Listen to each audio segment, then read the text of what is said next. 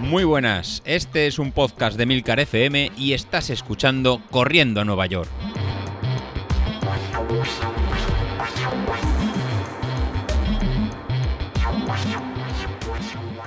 Bueno, pues ya estoy otro jueves por aquí. La verdad que hemos vuelto eh, después de verano. Ha sido un verano largo, pero en el que, bueno, no hemos descansado. Algunos hemos descansado, otros no han parado. Pero bueno, nada, hoy vengo un poco a explicaros mi programa de, hoy. Eh, es un poco la explicación cuña o vista desde el lado de usuario de los entrenamientos por potencia, ¿no? De cómo empezar a este entrenamiento por potencia, ¿no? En principio, cuando todos entramos en el mundo de la potencia, lo que hacemos es que nos vamos a Street compramos el potenciómetro y nos llega el potenciómetro a casa, ¿no? Entonces, eh, para que os hagáis una idea, empezamos un poco con la explicación cuña. Eh, nos considera como esto, ¿vale? Para los que no lo veáis en el vídeo, eh, es una pila, ¿vale? Street nos considera una pila, ¿vale? Entonces esta pila, eh, como nos puede pasar, pues vamos a recargarla nosotros con una potencia. Esa potencia digamos que es eh, nuestra potencia crítica. Eh, en teoría es una potencia que podemos desarrollar durante X minutos, ¿vale? Algunos más, algunos menos. Eh, según los cálculos que se podría hacer durante unos 40 minutos. Yo con esto no estoy conforme, pero bueno, normalmente suele ser así, ¿vale? Entonces, eso es lo que dice la teoría, vamos a respetarla. Y llega Estría a casa, ¿no? Entonces, ya sabiendo que soy una pila, eh, lo que tengo que hacer es tener la carga inicial de esa pila, ¿no? No es lo mismo, eh, todas las pilas tienen la misma carga, ¿vale? Por así decirlo, es decir, tú puedes tener una pila normal, una pila alcalina o puedes tener una pila recargable, ¿no? Entonces, eh, según la carga que tengas, esa pila va a durar más o menos, ¿no? O, se podrá incluso reaprovechar la carga de esta manera, ¿no? Entonces, ¿qué es lo que tenemos que hacer cuando nos llega Estría casa? Alimentarlo con datos, ¿vale? Estos datos pueden ser pues 90 días de datos, cosa que a lo mejor si has empezado a correr, pues no tengas, ¿vale? O eh, hacer un test de potencia crítica, ¿vale? Yo eh, lo recomiendo siempre, y es más, yo siempre hago el mismo, que es el 9.3.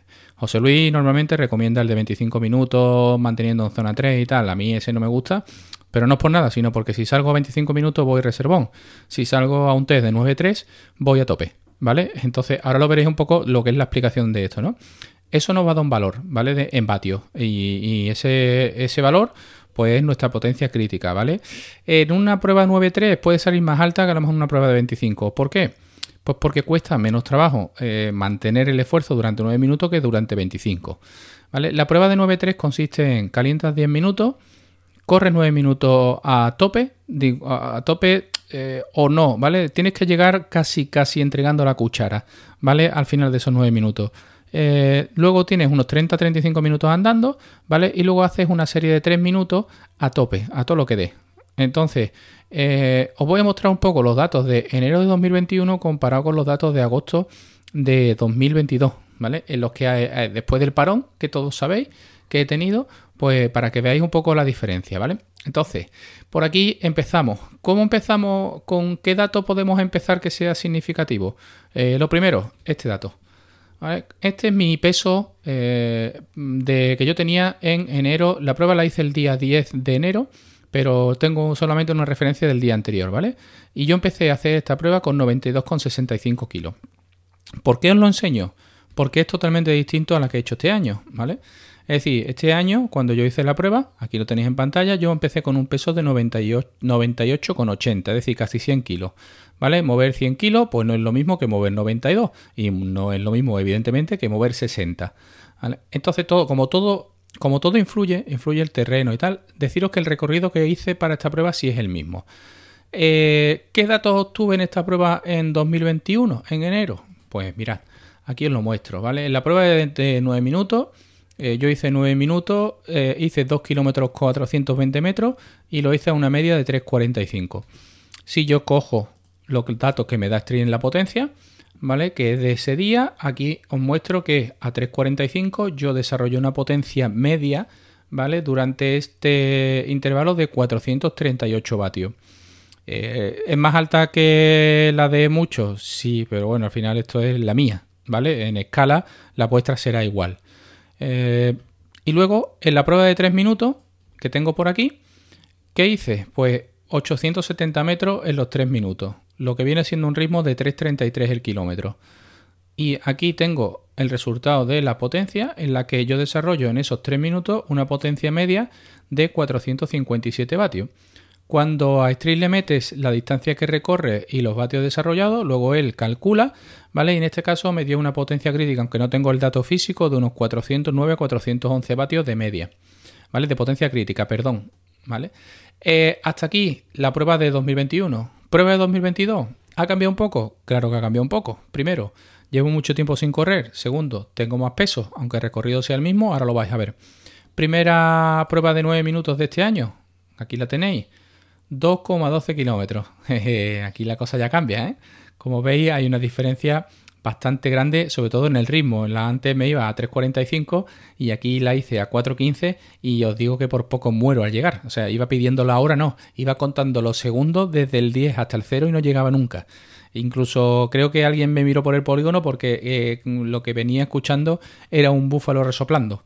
¿Vale? Ya llevaba hasta la respiración entrecortada y, y bueno, la verdad que acabé bastante cansado. Pero bueno, aquí lo di todo, ¿vale? Y eso, eh, si lo transmitimos a vatio, ¿vale? Lo traducimos a vatio, como veis el ritmo 414 eh, es 414 vatios, lejos de los 430 y pico que hicimos antes, ¿no? O, ahora lo comparamos, ¿vale? Tengo la comparativa. En la prueba de 3 minutos, ¿qué es lo que hice? Pues 790 metros, casi 100 metros menos eh, que hice la, vez anterior en lugar de 3.34 a 3.53, que aún así para pesar 100 kilos yo creo que está bastante bien, pero es una serie de 3 minutos, ¿vale? Eh, esto lo hace cualquiera a la hora de morirse, es decir, cualquiera que esté acostumbrado a correr, eh, si aunque dejes de correr, sabe que si son 800 metros, 800 metros lo puedes aguantar. ¿Cuesta? Claro que cuesta, no nos vamos a engañar, son 800 metros, como hacer un 1000 a tope. ¿Vale? Que en este caso pues estaría en torno a los 4 yo creo que los 4.10 por ahí, no te tú que tampoco estaríamos desencaminados con lo de la media que hice antes. ¿Esto que nos dio en esta prueba? Pues nos dio que desarrolló una potencia media de 445 vatios. Aquí, como veis, la diferencia con el otro test de 3 minutos no es tan grande como si lo fue en el otro, ¿vale? Eh, como ya os digo, de partida partíamos de... Aquí tenéis la comparativa 92,65 en enero del año pasado, de 2021, perdón, eh, a 98,80 en enero de 2022. Los datos son abrumadores, ¿eh? o sea que ha habido un cambio serio, pero bueno, esto es lo que tiene que dejarse, no, no le hay que echarle la culpa a nadie. Aquí os enseño la comparativa. Esta es la prueba de los 9 minutos. Como veis, 438 a ritmo de 3.45 en 2021 414, 4,14 ¿no? en, esta, en esta 2022. Aquí, aquí se pega un bajonazo serio. ¿vale? Y en la prueba de 3 minutos, el resumen son 457 vatios a 3.34 respecto a los 445 vatios a 3.52. Como veis, el, el, el 800 o, los 3 minutos no están tan mal, ¿vale? Eh, yo creo que eh, ¿Podía hacer, ¿Podía hacer más? No, seguro, os lo digo. Pero bueno, pero la verdad que en, tres minutos no hay mucha diferencia en cuanto al ritmo o potencia, ¿vale? 12 eh, vatios son 12 vatios ¿eh? y sobre todo se, nota. ¿vale? ¿Esto que nos da? Pues cuando yo le meto a Street eh, todos los datos, ¿vale? De este 2022, me dice que partimos con una potencia crítica de 399 vatios. ¿Vale? ¿Es un poco distinto a estos 411? Hombre, por supuesto. Y aún así, yo creo que esto es una prueba que te da los datos un poquito sobreestimados, ¿vale? ¿Por qué lo digo? Porque cuando viene a ser la zona 5, ¿vale? La zona 5 que está en torno al, al, al 110 por ahí, no sé, lo tendré que mirar en, Training Peaks, ¿no? Pero cuando es zona 5, en un llano para mí es imposible de llegar. Eh, no puedo, tengo que meterle alguna pendiente, aunque sea poco pronunciada, para que la potencia suba. Con esto, ¿qué es lo que digo? Eh, que mi pila, ¿vale? Tendría 399 vatios. ¿Qué es lo que pasa? Que a la vez que vas entrenando, esta potencia se va regulando y sobre todo la diferencia está en la diferencia de, digamos, en la variación de vatio kilo, ¿vale? De la potencia vatio kilo. ¿Por qué? Porque a menos peso vas a desarrollar más potencia. Con lo cual, ¿qué es lo que tienes que hacer? Que para llegar a la misma potencia, tú corres mucho más rápido, ¿vale? Eso es lo que hace que, por ejemplo, yo en Maratón de Sevilla eh, hiciera 4 minutos el kilómetro y lo pudiera mantener. Eh, no puedo mirar la carrera ahora porque no la tengo así encima, Pero sí os digo que, por ejemplo, me parece que yo estaba en torno a 480 vatios kilo o incluso más, no lo sé, hablo de cabeza, ¿vale? Y lo que os diga puede ser mentira.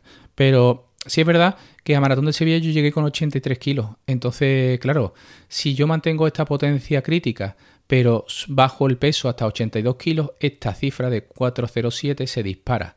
Con lo cual, ¿qué es lo que hay? Es que yo corro más rápido y gasto menos energía. ¿Vale? Eso es lo que hace que en lugar de que seamos una pila normal, nos transformemos en una pila alcalina, ¿vale?